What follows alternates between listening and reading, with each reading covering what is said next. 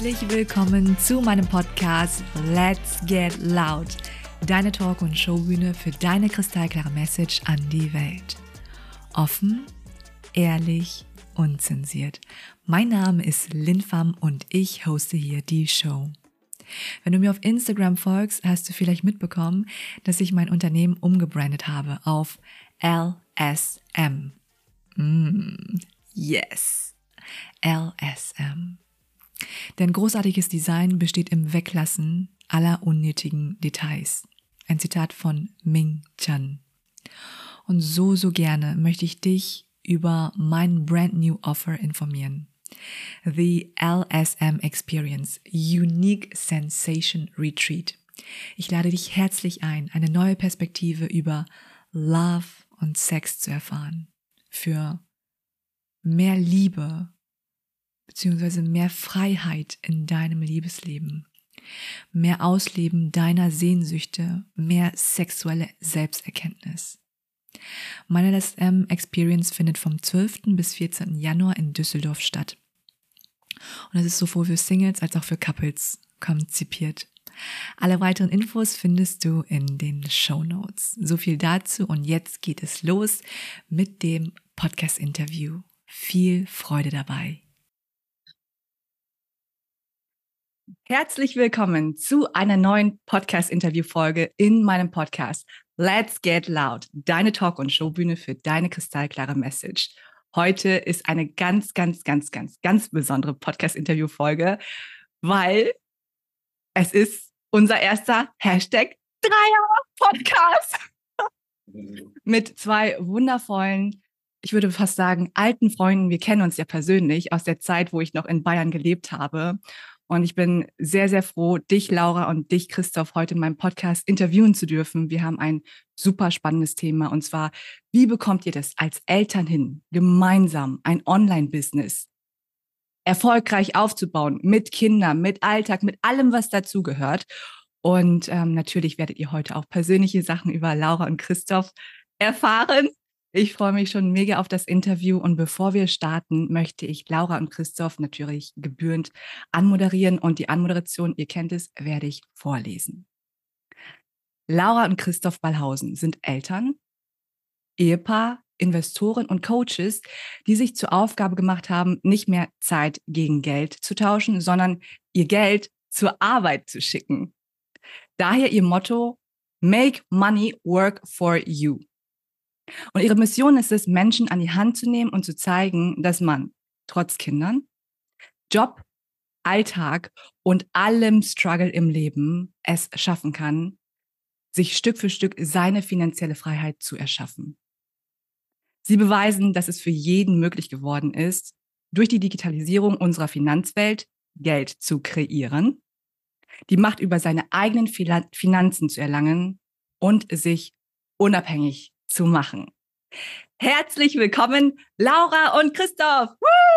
Dankeschön. Vielen Dank, Danke, vielen Dank für die Anmoderation. Danke. Sehr, sehr gerne. So schön, dass ihr hier dabei seid und dass ihr euch die Zeit nehmt und wundervollen Mehrwert an dieser Stelle da lasst. Lasst uns sehr gerne starten, ihr Lieben. Seid ihr aufgeregt? Ah, ein bisschen Okay. schon. Geil, ich auch. Ich glaube, das ist ganz normal. Ganz normal.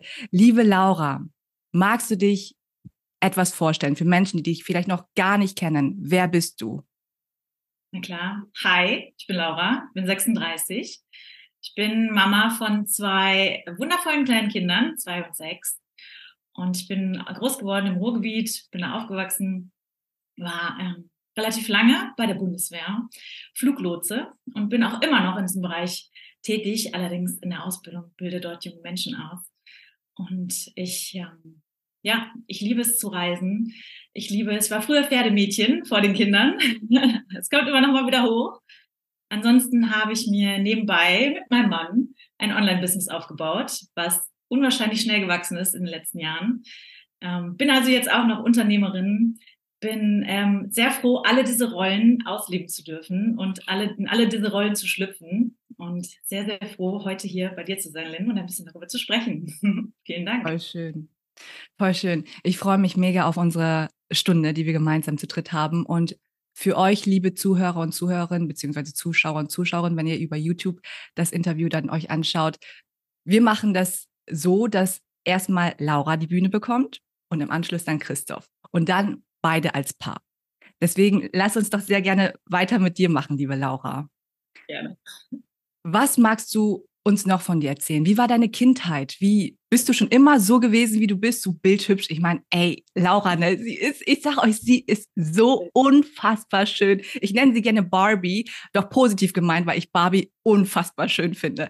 Ich weiß noch, Laura, wo wir bei dir, äh, bei euch zu Hause eingeladen waren und du kamst mit Kind die Treppe runter und ich denke nur so, oh mein Gott, ist sie wunderschön, so, ne? Richtig krass. Erzähl uns doch noch ein bisschen über deine Kindheit. Wie, wie kam es dazu, dass du heute so bist, wie du bist? Warst du schon immer so? Nein, auf keinen Fall. Ich ähm, hatte eigentlich, also ich hatte eine super schöne, behütete Kindheit. Wir waren zu vier zu Hause, also vier Kinder insgesamt. War immer was los, immer viel Trubel.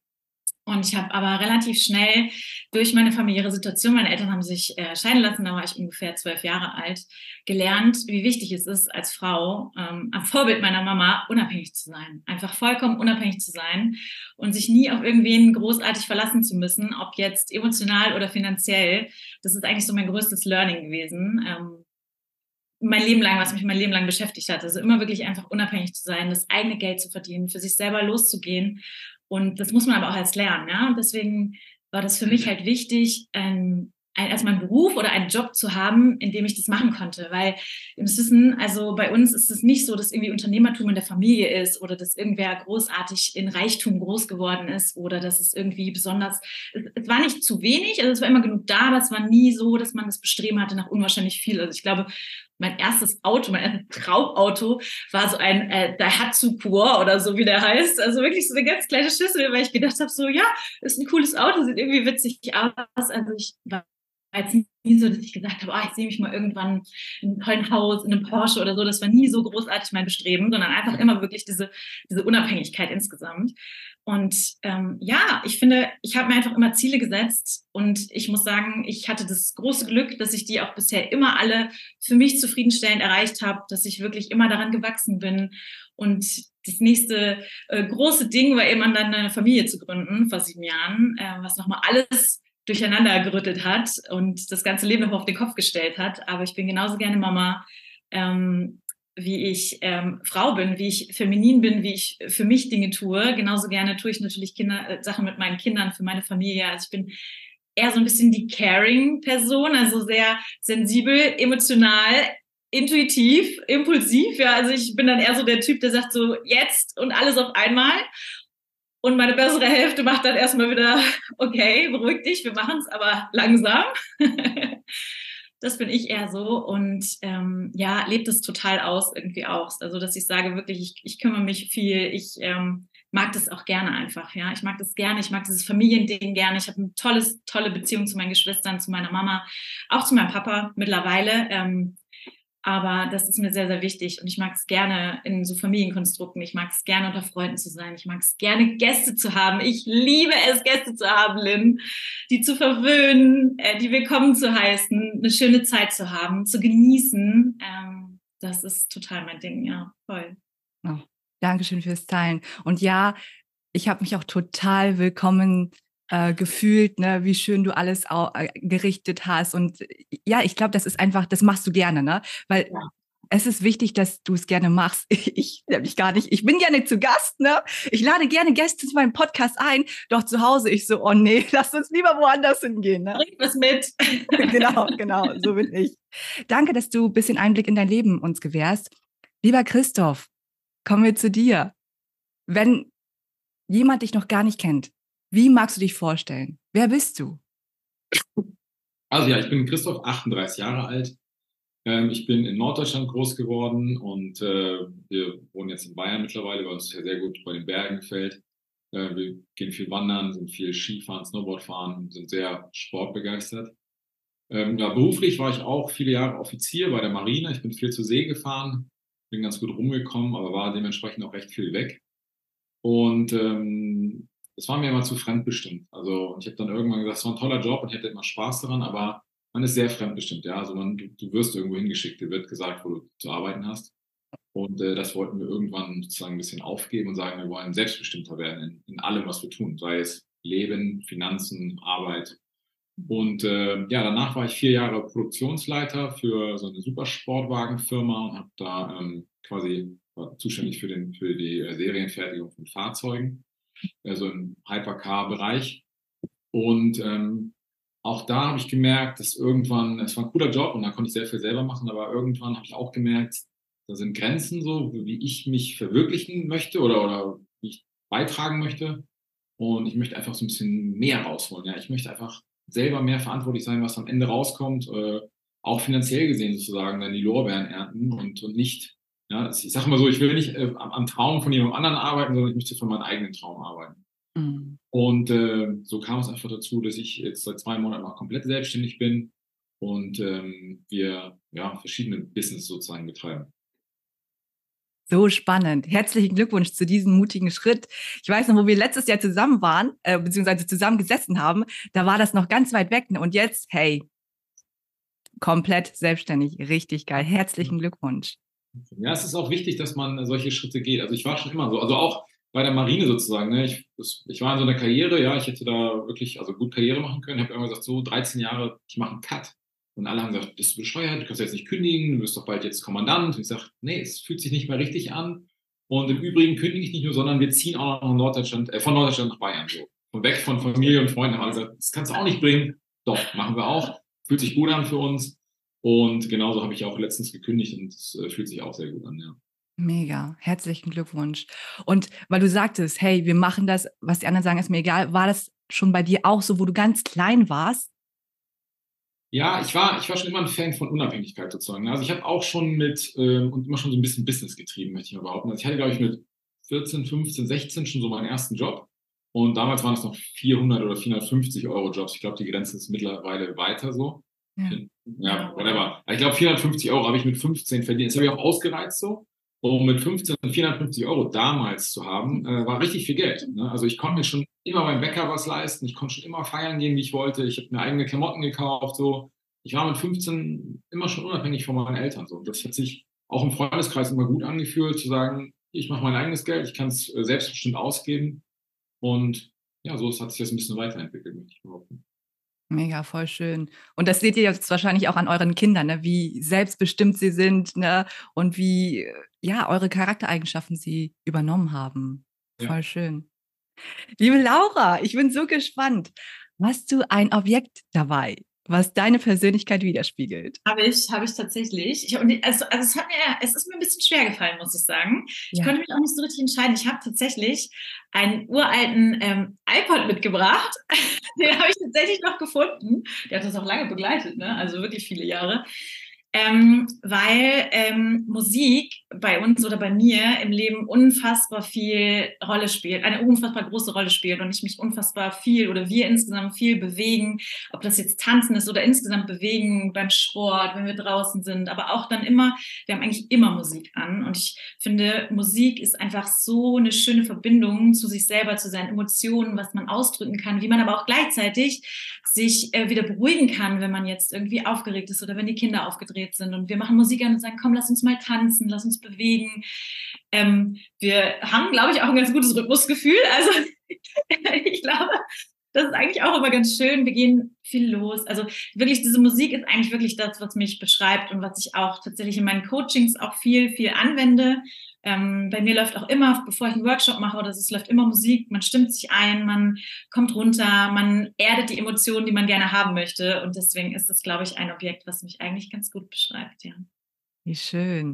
Ist es noch so ein, ähm, wie nennt sich das nochmal? iPod Nano, die erste Nano. Generation noch. So Nano. Ah, so richtig. Wie cool. Habt ihr irgendwas eingraviert? Nee, nee. Nee, ich hatte mal einen Pink, aber der ist verschwunden. Da habe ich, da hab ich äh, was eingraviert gehabt, aber jetzt. Äh, Mini oder so. Ja, nee, ja. Nano waren, glaube ich, die ganz kleinen. Aber das ist erste Generation. Erste also wir waren ganz frühe Apple-User. Mega. Was ist dein aktueller Lieblingssong auf Spotify? Ähm, aktuell, also ich höre aktuell, also mein absoluter Lieblingssong überhaupt ist tatsächlich Lady von Mojo. Oh! ja, ich, ich liebe es. Also ich mag eh gerne so elektronische Tanzmusik, wenn man das mal ganz grob für sich verfasst. Und für mich ist das so ein toller Song. Ich kriege immer gute Laune. Ich muss immer an Sommer, Sonne, Sonnenschein denken. Ich muss ihn immer mitsingen. Ich muss ihn zu Ende hören. Ich muss immer mich bewegen, wenn ich ihn höre. Also das ist tatsächlich mein all-time favorite Song. Ja.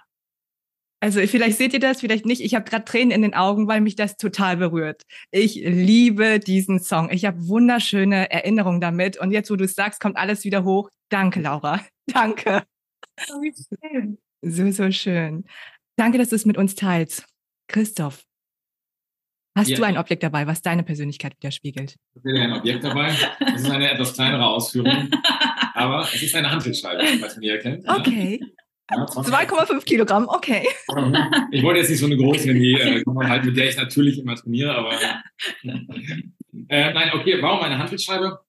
Und zwar hat das den Grund, äh, so ein bisschen der, der Begriff Stärke, der dahinter steckt. Ne? Ich mache schon meinen Lebtag viel, viel Sport Mhm. und auch in alle möglichen Richtungen. Und das ist auch, was wir unseren Kindern ganz, ganz doll vermitteln. Und jetzt auch gerade, wo wir in Bayern leben, ähm, sind wir ganz, also fast jedes Wochenende in den Bergen wandern. Und das ist für uns Sport, Natur, Ausgleich, äh, auch Krafttraining natürlich so, weil wir erstens glauben, dass, so ein, äh, dass es den Geist frei macht, ja, also so gesunder Geist, starker Geist, dass man, oder, oder Körper, dass man auch einen, einen, starken Geist sozusagen hat und, und Willensstärke dahinter steht. Und ähm, ja, dass auch Kraft, so, so Durchsetzungskraft dahinter steckt. Und ja, für uns ist Sport einfach ganz essentiell wichtig, sei es mit den Kindern spielen, wandern, Tennis, Reiten, äh, Skifahren, so. Wir sind ganz viel draußen und wir lieben Sport und man fühlt sich immer befreit danach und hat den Kopf frei. Und es ist einfach ein ganz wichtiger Bestandteil von unserem Leben. Mega. Danke fürs Teilen. Und ich vermute fast, dass es euer Geheimnis ist, warum ihr so bezaubernd sexy und heiß und fresh ausschaut, obwohl ihr so wenig Schlaf habt, so, ne? Mega. Also für die, die Laura und Christoph noch gar nicht kennen, ihr müsst sie auch unbedingt mal live kennenlernen. Und äh, die schauen auch also körperlich auch super durchtrainiert, so top. Und zwei Kinder, also ihr seid wirklich für viele Menschen, kann ich bestimmt äh, hier, wie sage ich das, fällt mir das Wort gerade nicht ein, aber für viele Menschen seid ihr ein Leitbild, ja? Für mich auch. Danke, Dankeschön. So, so schön. Also, ihr wisst ja, im ersten Part bei mir im Podcast ist immer erstmal die Menschen vorstellen. Ne? Wer steckt dahinter? Bisschen Storytelling und dann im zweiten Part kommen wir dann zu eurem Thema mit dem Online-Business und ganz zum Schluss stelle ich immer gerne meine minimal frivolen Fragen. Okay. The spicy part. genau, a little bit, let's get loud. So. Liebe Laura, dass du ja heute so bist, hat ja auch einen Grund, weil ich bin immer der felsenfesten Überzeugung, die schlimmen Momente in unserem Leben, da wo wir wirklich gerade nicht weiter wissen, wo es richtig einfach nur dunkel, schwarz ist, die machen uns stark und machen uns zu den Menschen, die wir heute sind. Und die Frage stelle ich immer so gerne. Was war für dich der schlimmste Moment in deinem Leben und wie hast du diesen Moment für dich umgewendet? Was hast du, was war das größte Learning für dich daraus? Das Geschenk? Also der schlimmste Moment, also ich, ich verbinde jetzt mal mit dem schlimmsten Moment, das, dem Moment, wo ich am meisten Angst hatte, jetzt, ja, tatsächlich. Mhm. Das war, ähm, da war ich äh, hochschwanger mit Leni in der 28. Schwangerschaftswoche und hatte auf einmal eine Blutung und es war eine völlig normale Schwangerschaft. Ich war sehr gut drauf, ich habe alles gemacht vorher und ähm, musste in dem Moment, ich, ich weiß, ich weiß es noch ganz genau, ich bin, ich war auf der Arbeit, ich bin in den Tower, also ich habe im Tower gearbeitet, ähm, bin den Tower hochgelaufen und auf einmal hatte ich so ein ganz komisches Gefühl und habe gesagt, irgendwas ist jetzt, irgendwas ist jetzt gerade völlig falsch. Bin auf Toilette, habe das halt gesehen, ähm, habe sofort Bescheid gesagt, ich sag, ich muss jetzt gerade weg, ich muss das jetzt abklären lassen, ich äh, habe kein gutes Gefühl und dann habe ich ähm, Christoph angerufen, gesagt, ich ähm, hatte eine Blutung, ich muss zum Arzt und dann saßen wir beim Arzt und dann sagt sie, okay, ihr packt jetzt eure Klamotten, ihr fahrt jetzt sofort äh, ins Krankenhaus. Also und das war eine Ärztin, die war wirklich nicht nicht ähm, nicht irgendwie überempfindlich oder übersensibel, sondern eigentlich immer gesagt, passt schon, passt schon. Und die meinte schon so, nee, nee, jetzt Klamotten packen und los. Und dann waren wir im Krankenhaus und dir gehen ja tausend Dinge durch den Kopf und du denkst, oh Gott, was ist los? Und dann war es, wurde sich das eben auch bestätigt, dass ich halt äh, Wehen hatte und dass ich ein stark verkürzten Gebärmutterhals war und dass alles darauf vorbereitet war, dass das Kind jetzt kommt. Und es war wirklich nochmal so ganz krass, ist mir bewusst geworden, als wir vor diesem Arzt saßen und ich gesagt habe, ich gehe wieder nach Hause. Also mir, für mich war ich so, also vor, vor 15 Minuten war doch alles noch okay, ich, ich gehe gleich wieder nach Hause und dann ist alles wieder wie vorher und ich habe eine schöne Schwangerschaft und wir bekommen unser Kind und alles ist gut. Wo der Arzt gesagt hat, ähm, ich will gehen und er hat die ganze Zeit auf Christoph eingeredet und hat gesagt, wenn es meine Frau wäre, würde ich sie hier lassen. Und das war so schlimm für mich in diesem Moment, diese Angst um dieses Kind und ähm, auch dieses Bewusstsein, wie krass jetzt die Situation einfach sein kann in der 28. Schwangerschaftswoche. Leni war sehr, sehr klein, war sehr schmal. Also es wäre schwierig geworden, sehr, sehr kritisch, wenn sie gekommen wäre. Und ähm, lag dann eine Woche im Krankenhaus und konnte dann mit komplett liegen, restliche Schwangerschaft, also wirklich nur zum Pipi machen, aufstehen und minimal duschen, ansonsten komplett liegen, das auch ähm, bis zum Schluss noch ganz gut durchhalten tatsächlich. Äh, das war so der Moment, wo ich am meisten Angst hatte, wo ich am längsten Angst hatte, wo ich mir die größten Sorgen gemacht habe. Auch Vorwürfe für mich selber, weil ich einfach ja natürlich selbst daran schuld war, dass ich vorzeitig gewählt habe, weil ich natürlich zu viel getan habe und gedacht habe, es geht schon, geht schon, geht schon. Mhm. Ähm, das war schlimm tatsächlich. Aber wie du schon schön gesagt hast, man lernt ja immer draus, like Phoenix, so ein bisschen, ja, so aus der Asche wieder empor. Ähm, es ist gut gegangen, einmal das, da hatten wir natürlich Glück und aber auch ähm, danach halt die Geburt. Also es war, ich hatte zwei unfassbar schöne, kraftvolle, selbstbestimmte Geburten. Ich hatte gar nichts, ich hatte nicht mal einen Zugang. Also es war wirklich sehr, sehr, sehr, obwohl es im Krankenhaus war, komplett selbstbestimmt und es war so dieser Moment, wo ich gedacht habe, wie stark ich eigentlich bin, was ich alles schaffen kann, was mein Körper schafft, wie, also ich hatte schon viele Momente in meinem Leben, auch bei der Bundeswehr, ja, wo man mal denkt, oh Gott, das schaffst du nicht und dann drei Tage später hast du den Rucksack immer noch auf und liegst im Dreck und denkst, was machst du eigentlich, aber funktioniert schon irgendwie.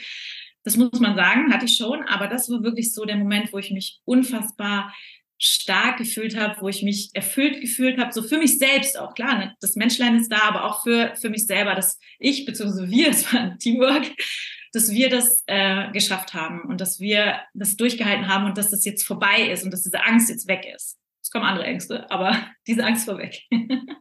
wow, wow. Ja. Dank, dass du es so mit uns geteilt hast und ich habe voll gerade mitgefühlt. Ich habe ja noch keine eigenen Kinder. Also ich habe auch schon gesagt vor dem Interview, wenn ich dann so weit bin, dann rufe ich euch an, dann weiß ich, wovon ihr sprecht. So, ne? Jetzt kann ich es nur so ein bisschen erahnen. Aber wow, krass. Danke fürs Teilen. Und auch zu sehen, hey, Kinder selbstbestimmt auf die Welt zukommen, also auf die Welt, wie soll ich sagen? So schön, so ein tolles Erlebnis. So einen Start zu ermöglichen, das macht was mit den Kindern. Und ich äh, durfte eure Kinder ja schon kennenlernen. Die sind so, Leni, so, oh, so, so, so frei, so, so open. Na, das ist wirklich so schön, so herzlich. Voll schön. Danke dir fürs Teilen. Und dann grinst auch der Papi. Ist, ich glaube, das ist ganz normal, ne? wenn von den Kindern gesprochen wird. da grinsen alle. So schön. Und ich sehe. Bitte? So selbstbestimmt wie möglich erziehen und äh, wir, wir ermutigen, also gut, den Kleinen noch nicht so richtig, weil der ist noch zu klein, aber unsere Große, die ermutigen wir auch immer alles selber zu tun, ja. Wir finden nichts schlimmer, wenn sich Kinder immer so äh, hinter den Eltern verstecken und schüchtern sind und wir sagen immer, Leni, da hast Kleingeld, geh dir selber dein Brötchen kaufen. Das macht sie. Die stellt sich beim Bäcker an und sagt, ich hätte gern das Brötchen. Dann legt er zwei Euro hin. Und äh, selbst wenn wir im Urlaub irgendwie auf Bali sind, dann flüstere ich ihren Satz auf Englisch zu und sie behält den sich, geht dann zur Theke und kommt mit einer Kokosnuss wieder und ist super stolz.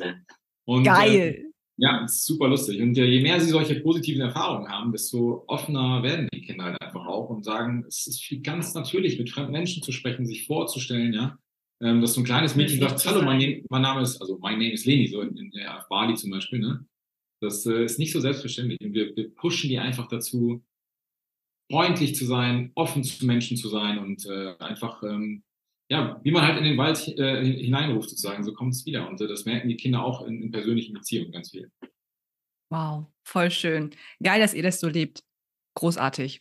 Und ich sehe gerade bei euch, ihr habt beide Grübchen. So ein ja. bisschen, ne? So, so voll schön. Und wisst ihr, was Grübchen bei uns in Vietnam heißt? Na? Es heißt Num Dong Dien. Okay. Und Dien heißt Geld. Also ah. so quasi so ein Grübchen, wo du Geld reintun kannst, so, ne? So, so, so, eine, so eine Münze oder sowas. Das, das fällt mir gerade ein, das passt voll gut, aber zu dem Thema kommen wir gleich. Christoph, wie war es bei dir? Gab es einen, äh, ein, heißt es einschneidenden Moment? Ich nicht Deutsch, ihr seht, einschneidend, ist es richtig? Kann man schon sagen, ja. Okay. Gab es so einen Moment in deinem Leben, wo es ziemlich dunkel war Und magst du den mit uns teilen und was konntest du daraus für dich als Geschenk rausnehmen? Also so richtig dunkel, muss ich sagen, äh, war es bei mir noch nie sozusagen. Aber tatsächlich, ich bin jemand, der, äh, ich bin so ein Macher, so handwerklich. Ja? Ich erledige Dinge und, und setze die gerne um. Wo ich noch nie so wirklich gut drin war, ist tatsächlich, ähm, ich sag mal so Abschlüsse, so Abitur, Uni und so weiter. Das, es, es war nie so meins, dieses stumpfe Auswendiglernen. Ja? Ich, also ich konnte die Theorie dem, dem Lehrer, dem Professor immer perfekt erklären und das machen und so weiter, aber irgendwie so stumpf was auswendig lernen und dann niederschreiben war noch nie so meins. Ja? Und tatsächlich war es so, dass ich im, im Abi äh, mich wirklich zusammenreißen musste, dass das ordentlich, also ist ja noch alles ganz gut gelaufen so, aber wo ich gesagt habe, boah, dieses Lernen, das ist einfach nicht meins. Ich würde lieber auch vielleicht eine Ausbildung machen oder was Handwerkliches machen oder so. Und dann habe ich ein Bachelorstudium gemacht und ähm, auch da war es dann mal bei einer äh, Klausur sehr, sehr, sehr knapp so und der Lehrer hat dann, oder der Professor hat dann gesagt so, ja, sorry, hat nicht gepasst. Und dann habe ich auch gesagt, das darf doch nicht wahr sein. Ich, ich studiere jetzt hier seit vier Jahren so, sorry, das hat nicht gepasst, so, das geht nicht. Und habe dann da echt eine krasse Beschwerde geschrieben und nochmal ganz viel aufgearbeitet und so. Und, ähm, und es ist tatsächlich, dann hat sich zum Positiven gewendet. Und ja, aber dieser Professor war echt rigoros. Und der meinte irgendwie zu mir, ja, vielleicht sind sie einfach nicht geeignet für so ein Studium.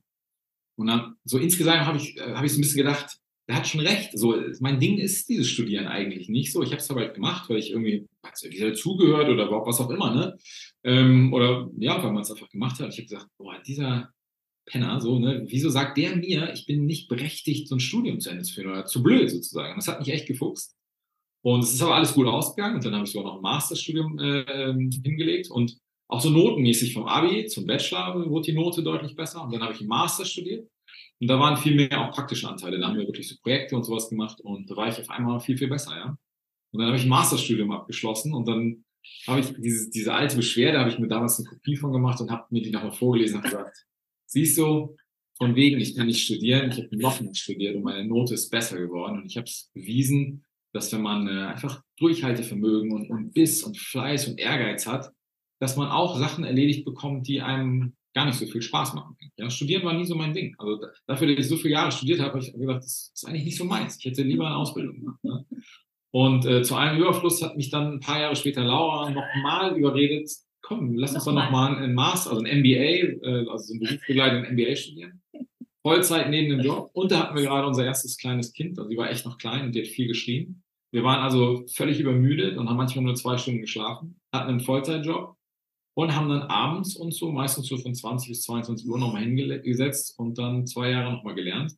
Wo ich jeden Abend, wo ich gesagt habe, Schatz, was soll das? Ich hasse studieren. Ich habe gesagt, ich mache das nie wieder und ich will es nicht. Ich hasse es. Mich hat es genervt, diese Klausuren und so, das hat mich alles genervt. Ähm, aber Fakt ist, wir haben es auch da durchgezogen, neben Beruf, neben äh, Uni, äh, neben Kind. Und ähm, tja, mein, mein vierter Abschluss sozusagen äh, war ein Einserabschluss oder 1, Wow. Ich habe mich über alle Abschlüsse hin so weg so ein bisschen gesteigert. Und ähm, ja, meine Message ist einfach so, manchmal muss man einfach durchziehen. Das ist wichtig. Auch wenn euch das nicht so viel Spaß macht, so seht das große Picture sozusagen. Und ähm, ja, zieht's durch einfach so. Mega. Danke fürs Teilen.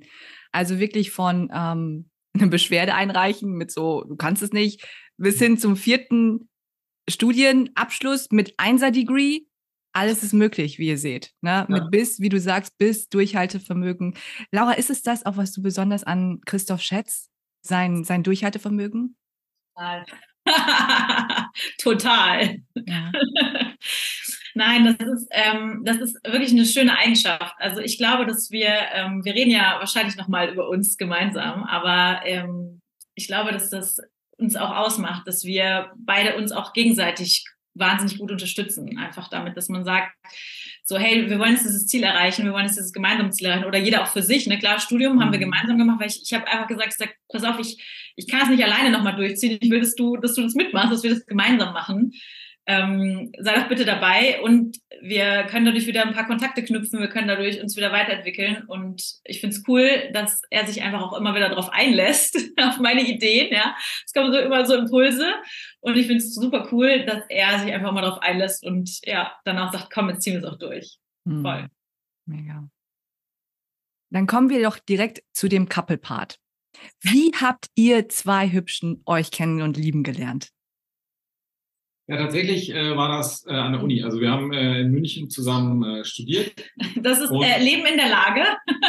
Hallo Leni! Jetzt bitte einmal bitte. This is live. Offen, ehrlich, unzensiert. Kinder gehören dazu. So schön. Genau, genau, genau. Die gehören, die, die turnen halt rum, das kann man auch nicht verhindern, sozusagen. Ähm, ja, also wir haben uns äh, in München äh, beim Studium kennengelernt, ähm, haben an der gleichen Uni studiert und haben uns über gemeinsame Freunde irgendwie kennengelernt und waren mal zusammen feiern und ähm, ja, haben uns einfach gut verstanden und das hat sich damals so ergeben. 2008 ist es gewesen, ja. 2008. Ja. Wir waren zusammen feiern, weiß ich noch. Wir, haben, wir hatten gemeinsame Studienfreunde, also waren irgendwie, ich habe so, das war so ein Campus, da hat man immer mit denen, mit denen man studiert hat, zusammen gewohnt und das waren welche auf so einer Crew, glaube ich, war, ja, also nicht glaube ich, sondern weiß ich. Das sind auch immer noch heute gute Freundinnen, tatsächlich, sehr gute. Ja. So haben wir uns kennengelernt, dann waren wir los und sind wir feiern gegangen und dann ähm, habe ich erst gedacht, hm, so ein bisschen arrogant ist das schon, also schon ein bisschen von sich überzeugt. Aha. Okay. Hat sich dann aber nicht bestätigt, der erste, der erste Eindruck. Nein. Und dann hatten wir echt einen tollen Abend und haben getanzt, so viel getanzt, so viel Spaß gehabt, gemerkt, dass wir den gleichen Humor haben. Ja. Das ist wirklich wichtig, zusammen lachen zu können. Sich auch nicht zu ernst zu nehmen. Voll, das Leben ist ernst genug. Mhm. Und da haben wir tatsächlich äh, in so einem Studentenwohnheim quasi immer zu zweit in einer so einer super kleinen Studentenwohnheim gewohnt und auf engstem Raum. Und ähm, ja, hatten tolle, ganz tolle Zeit in München, ganz tolle Stadt in, äh, in München, viel Spaß gehabt. Und war da einmal schon viel Skifahren und so und haben haben viel, viel Zeit draußen verbracht eigentlich, ja. Drei Jahre auf 16 Quadratmetern plus Bad. Wahnsinn. Wir waren die Meister im äh, Verpacken und Wegräumen und Zusammenschachteln und Minimalismus. Ja. Schön. Doch würdet ihr sagen, also das war bei euch nicht so Love at First Sight. Ihr habt euch erstmal. Oder war die Anziehung sofort da? Doch, Ja, was, ja. Es ist, also es ist an dem Abend auch, äh, ja, ja, also es ist eigentlich war es ein One-Night-Stand und es ist dabei einfach, äh, haben wir gedacht, so komm, jetzt können wir uns doch schon mal, jetzt lass doch auch zusammenbleiben. Feier ich. Danke für die Offenheit. Und da, da seht ihr, da hört ihr es. Ne, weil viele sind ja, oh, wir daten uns zehn Jahre und dann erst bei euch, let's do it, war geil, wir haben One-Night-Stand und dann sieh da, was sich daraus entwickelt hat seit 2008. Ihr habt geheiratet, ihr habt zwei wundervolle Kinder bekommen, ihr habt ein gemeinsames Online-Business. Also, ne, Klischee könnt ihr mal hier wegpacken. Bei euch ist sowieso alles anders, was ich richtig geil finde. Und ähm, wann habt ihr dann geheiratet? Beziehungsweise, nee, lasst mich die Frage Spät, anders stellen. spät. Wir haben erst im achten Jahr geheiratet, tatsächlich. Wir waren erst acht Jahre Was war für euch, was war für euch der schlaggebende Punkt zu sagen, wir wollen jetzt heiraten? Also der, dass wir heiraten wollen, stand schon viel früher fest, muss man sagen. Aber ähm, wir waren ja beide bei der Bundeswehr und tatsächlich an unterschiedlichen Orten. Also wir waren teilweise mal 500 Kilometer, mal 700 Kilometer, mal 300 Kilometer auseinander und haben halt viele Jahre, ich weiß gar nicht wie viele, aber ein paar Jahre, so vier, fünf Jahre gar nicht zusammen gelebt so. Und wir haben immer gesagt, so komisch, stell dir mal vor, wir, wir, wir heiraten jetzt, wir treffen uns jetzt an einem Ort, um dort zu heiraten. So, und dann Sonntag sagt man wieder, ciao. Der eine fährt in die Stadt und der andere in die Stadt. Ist doch komisch. Für uns war so, heiraten bedeutet dann auch irgendwie als Familie zusammenzuwohnen. Hm. Und ähm, das hat einfach viele Jahre so, ja gut, im Studium so waren wir auch noch sau jung, muss man ja sagen. Und, so, ne? und ähm, da, zwei, drei Jahre kam das nicht so in Frage, aber irgendwann natürlich spricht man drüber und dann haben wir gesagt, ja, gerne, aber die Umstände haben nicht so ganz gepasst. Und ähm, dann haben wir es tatsächlich hinbekommen, dass äh, Laura äh, zu mir nach Norddeutschland, also zwar jetzt nicht in der gleichen Stadt, aber fahrbar sozusagen äh, versetzt werden konnte. Und dann haben wir das erste Mal zusammen gewohnt in unserem, äh, also damals noch in einer Wohnung und sind dann recht schnell auch in ein Haus gezogen. Und da war auf einmal alles klar. So, wir wohnen zusammen und dann haben wir auch ratzfatz geheiratet und äh, auch das erste Kind bekommen. Ja. Schön. Mega. Und was mich auch sehr interessiert, ihr seid ja Eltern. Und oft ist dann so, wow, Kind ist Fokus, eine Priorität Nummer eins. Das ist das, was uns so verbindet und alles. Doch was verbindet euch neben euren Kindern am stärksten? Das, also da haben wir tatsächlich, ähm, haben wir tatsächlich auch schon mal, also unabhängig jetzt von dir mal schon drüber gesprochen, so was, warum, warum gibt es uns eigentlich schon so lang? Weil wir hatten tatsächlich ja dieses Jahr 15-Jähriges und haben mal so ein bisschen so Resümee gezogen, was alles so passiert ist. Und ich muss sagen, also was uns krass verbindet, ist, dass wir wahnsinnig gut matchen als Personen. Also wir sind sehr unterschiedlich und ergänzen uns total gut, weil wir das gleiche Wertekonstrukt haben. Also ich glaube, wir haben einfach die gleichen Werte so von unserer Familie, von Vorstellungen, wie soll ein Leben sein, wie soll eine Familie sein, was sind die Werte, die man mitbringt, die man seinen Kindern weitergibt. Mhm. Also deswegen haben wir tatsächlich auch gar keinen gar keinen Stress, was jetzt so Erziehung angeht oder so, ne, so erzieh du oder erzieh ich, das ist totaler Quatsch bei uns, das gibt's nicht. Wir haben da wirklich komplett unbewusst die gleiche die gleichen Ansichten und was uns aber ausmacht und das hatten wir ja natürlich vor den Kindern schon, weil wir waren ja viele Jahre schon vor den Kindern als Paar zusammen, dass wir uns immer gemeinsam entwickelt haben. Also wir haben beide einen großen Drang danach, uns zu entwickeln, weiterzugehen, in die nächste Stufe, das nächste zu erreichen, sich Ziele zu setzen und dann auch gemeinsam diese Ziele zu erreichen tatsächlich. Also es sind Kleinigkeiten, wie zum Beispiel, Christoph hat sich, als er einen Bachelor gemacht hat, belohnt, dass er sich einen Käfer gekauft hat. Er wollte schon immer einen Oldtimer haben, hat sich schon immer für Autos interessiert. Und ich hätte ja auch sagen können, oh, Autos interessiert mich nicht, das ist nicht meins. Aber ich habe gesagt, hey, ist doch witzig, lass uns das doch mal probieren. Und dann waren wir so in dieser Oldtimer-Geschichte, haben Ausfahrten gemacht, hatten wahnsinnig tolle Wochenenden mit witzigen Leuten und haben einfach das Oldtimer-Ding durchgezogen, waren auf Treffen und so. Genauso habe ich gesagt, hey, ich habe immer geritten, also ich war immer beim Reiten, ich möchte mir wieder ein Pferd kaufen an der Uni. Und Christoph hätte ja auch sagen können, hey, du gehst einfach zum Reiten und ich mache mein Ding und sagt, nee, hey, pass auf, so, ich lass mich darauf ein. Und wenn ich mal nicht da war, hat er es dann übernommen. Also man hat sich immer so darauf eingelassen und hat sich immer so weiterentwickelt und den anderen sein lassen, aber trotzdem gemeinsame Ziele zu haben und immer wieder neue Ziele sich zu setzen und weiterzumachen, nicht zu sagen, so, jetzt ist irgendwie alles rum und jetzt sitzen wir hier und jetzt laufen, leben wir so vor uns her, sondern wir haben dann gedacht, so, was machen wir als nächstes? Was wollen wir jetzt machen? Ja, wir haben tatsächlich, also es ist gar nicht so jetzt die guten Vorsätze fürs neue Jahr, aber Trotzdem ist es immer so in der Jahresumbruchzeit, wo man auch so ein bisschen äh, Zeit hat zu sprechen oder, oder zwischen, den, äh, zwischen den Feiertagen so. Wir setzen uns schon immer so einmal im Jahr, also jetzt nicht zusammen, aber es ergibt sich irgendwie, dass wir doch mal so grob, so gar nicht so langfristig, aber sagen so, was wollen wir denn nächstes Jahr? Was sind so, was sind irgendwie unsere Ziele? Ja? Und was wollen wir erreichen? Wollen wir, wollen wir irgendwie einen coolen Urlaub machen oder was wollen wir erreichen oder wollen wir so berufsmäßig uns irgendwie weiterentwickeln? Und das machen wir schon ähm, unbewusst, aber fast jedes Jahr haben wir uns immer gesagt, das wollen wir nächstes Jahr machen. Und wir sind so, wir ziehen es auch immer durch. Also wir haben, wenn wir uns irgendwie Ziele stecken, wir haben, wir haben noch nie gesagt, oh, das haben wir, das haben wir jetzt doch nicht gemacht oder so. Nicht gemacht, nee. wir, wir können immer, also jedes Jahr, also so ein bisschen ähm, ein Resümee ziehen und immer sagen, ja cool, Geil, haben, wir haben, wir gemacht. haben wir gemacht, haben uns wieder weiterentwickelt und wir sind ähm, nicht, aber, also was heißt nicht zufrieden immer, wir, wir suchen uns immer neue Herausforderungen. Ja? Also wir sind nicht Menschen, die sagen, guck mal, jetzt haben wir einen Job und wir haben Kinder und jetzt leben wir hier. Ist doch schön. So, so sind wir nicht. So, für uns ist, was, what's next? So irgendwie, was, was machen wir jetzt nächstes Jahr? Und das, ähm, so gemeinsame Ziele, auf die man hinarbeitet, wenn du immer so einen Horizont hast oder wo du hinarbeitest, ja, dann ähm, arbeitet man ja auch zusammen daran. Und ich glaube, das ist auch was, wo wir uns einfach über die Jahre immer gut verstehen und wo sich viele Paare vielleicht auch so ein bisschen auseinanderleben, wo wir sagen, ist Alltag, wir haben immer Alltag, ja. Und wir versuchen, also wir lieben Alltag, keine Frage, so wir gerne unsere äh, Routinen. Routinen und Sport und dies und das und so. Aber trotzdem so im, im, fürs Leben gesehen sagen wir, wir brauchen immer was Neues. Ne? Und wir sind schon immer, ähm, ich tatsächlich auch schon früher sozusagen mit meinen Eltern sind wir schon viel umgezogen irgendwie. Ich habe alle paar Jahre immer woanders gelebt, so auch quer durch Deutschland und auch über die Bundeswehr, Marine haben wir, sind wir viel rumgekommen. Und wir sind nicht so, so ultra ansässig irgendwo. Also für uns, du, du müsstest mal sehen, wenn wir umziehen, dann haben ja manche Menschen danach noch ein Jahr lang Umzugskartons stehen oder noch keine Gardinen oder so. Ne? Wenn wir umziehen, dann ist eine Woche später ist jedes Bild aufgehangen, jede Gardine hängt und wir leben dann da. So. Und dann kann man aber auch zwei Jahre später wieder einpacken äh, und sagen, wir sind wieder weg. Ja? Also ähm, wir, wir fühlen uns immer wohl an den Orten, aber wir, für uns ist kein Problem umzuziehen zum Beispiel. Ja, und da kenne ich ganz viele andere Menschen, die sagen, nee, hier sind meine Eltern und hier ist meine Familie und das ist das Haus, was ich geerbt habe und so. Und ähm, ja. wir, wir sagen so, ey cool, wir haben Bock auf was anderes, Koffer packen, los geht's. Wow, richtig stark. Auch zu sehen, wie, wie beweglich ihr seid. Weil da kommen wir jetzt ja das vorzu. Als Unternehmer musst du ja auch beweglich sein. Ja, da kommen Sachen rein, Kind oder was weiß ich. Ne? Und wir müssen immer beweglich sein. Und du sprach, äh, du hast gerade davon gesprochen, wir sind immer offen oder ziehen das sogar fast magnetisch an, neue Herausforderungen.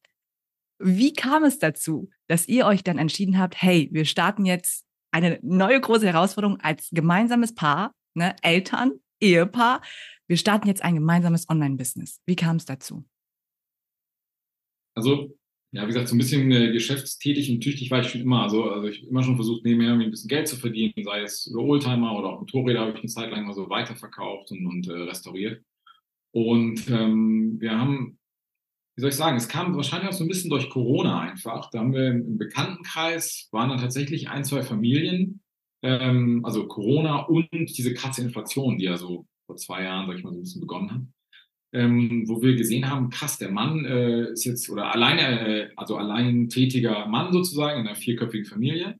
So, und der hat jetzt vom Arbeitgeber gesagt bekommen, pass auf, wir stellen um auf Teilzeit. So, und jetzt haben die halt nur noch ein halbes Gehalt zu viert, so.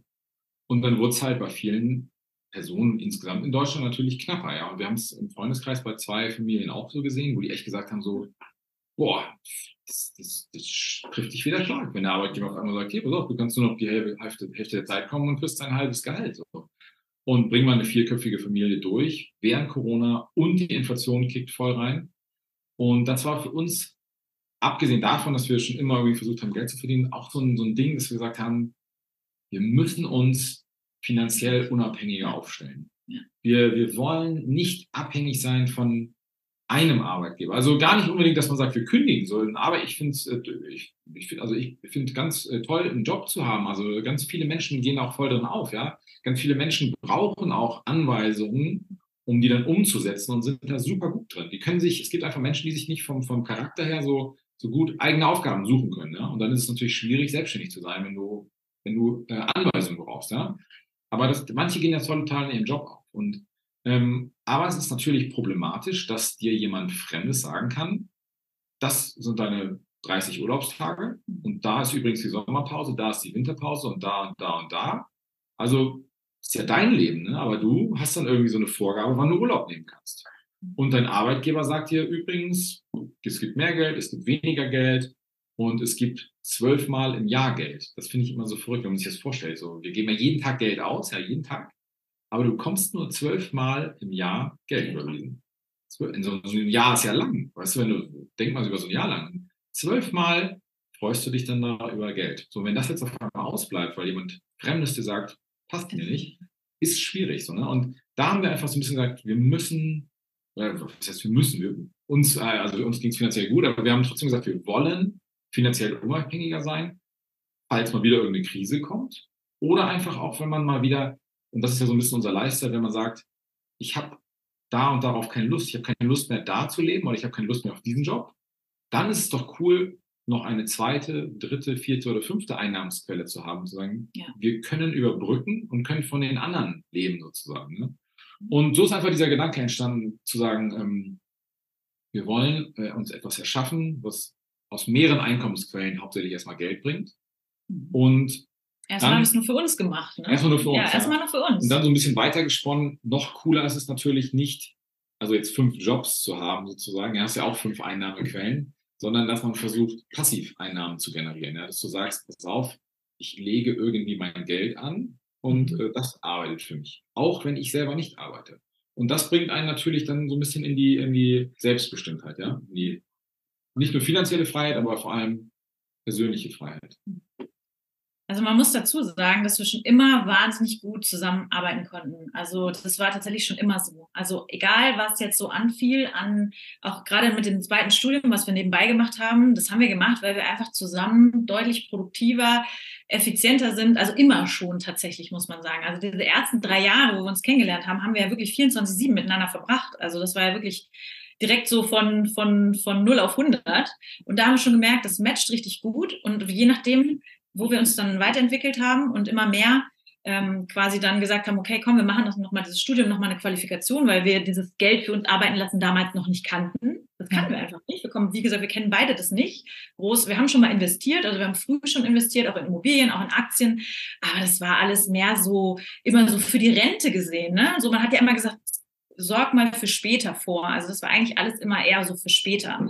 Es war nie so richtig in unserem Kopf existent, dass wir jetzt für jetzt auch schon was machen könnten. Warum nicht jetzt für, für jetzt zum Leben einen Cashflow generieren? Und als klar war, wir machen das, wir stellen uns auf, haben wir angefangen, für uns die Dinge zu suchen und die Leute sind natürlich auf uns zugekommen und haben, haben dann teilweise auch mitbekommen, was wir, was wir machen und wie wir das machen und haben uns angesprochen. Und daraus ist tatsächlich eigentlich erst das Business entstanden. Also es war nie der Vorsatz, wir machen ein Online-Business, um Geld zu verdienen, sondern wir stellen uns gut auf mhm. und ähm, Leute sind auf uns zugekommen, was wir halt machen und haben uns gefragt, ähm, hey, ich, ich, ich kenne dich, ich weiß, wie du bist, ich, ich kann dich einschätzen, ja, so, dann ähm, erzähl mir doch mal, was, was du da machst, ja. Erzähl mir doch mal, vielleicht ist es ja auch was für mich. Und so ist dann letztlich eigentlich erst das Online-Business überhaupt entstanden und auch gewachsen und hat sich erst entwickelt. Das war der erste Part von der heutigen Podcast-Folge. In der Kürze liegt die Würze. Und da die Aufmerksamkeitsspanne von uns Menschen relativ gering ist, teile ich ab jetzt jedes Interview in zwei Parts. Nächste Woche wird der zweite Part für dich ausgestrahlt. Wenn du bis hierhin hörst, dann möchte ich mich von ganzem Herzen für deine Aufmerksamkeit, dein Interesse und deine Zeit bedanken. Ich hoffe, dass du den, dass du dein passendes Puzzlestück aus dieser Folge für dich mitnehmen konntest. Und abschließend möchte ich die Einladung nochmal aussprechen, dir alle Infos zu LSM Experience Unique Sensation Retreat zu holen und für dich zu spüren, ob es dich ruft. Ich bin so überzeugt davon und würde es mir selbst schenken. Feel myself, I'm feel myself, feel myself. Schau sehr gerne in die Show Notes, da habe ich alles für dich verlinkt. Ich freue mich unfassbar auf unsere Live-Begegnung und danke, dass du hier bist und Teil meiner Vision bist. Bis zur nächsten Podcast-Episode. LSM Vibes an dich, deine Lynn.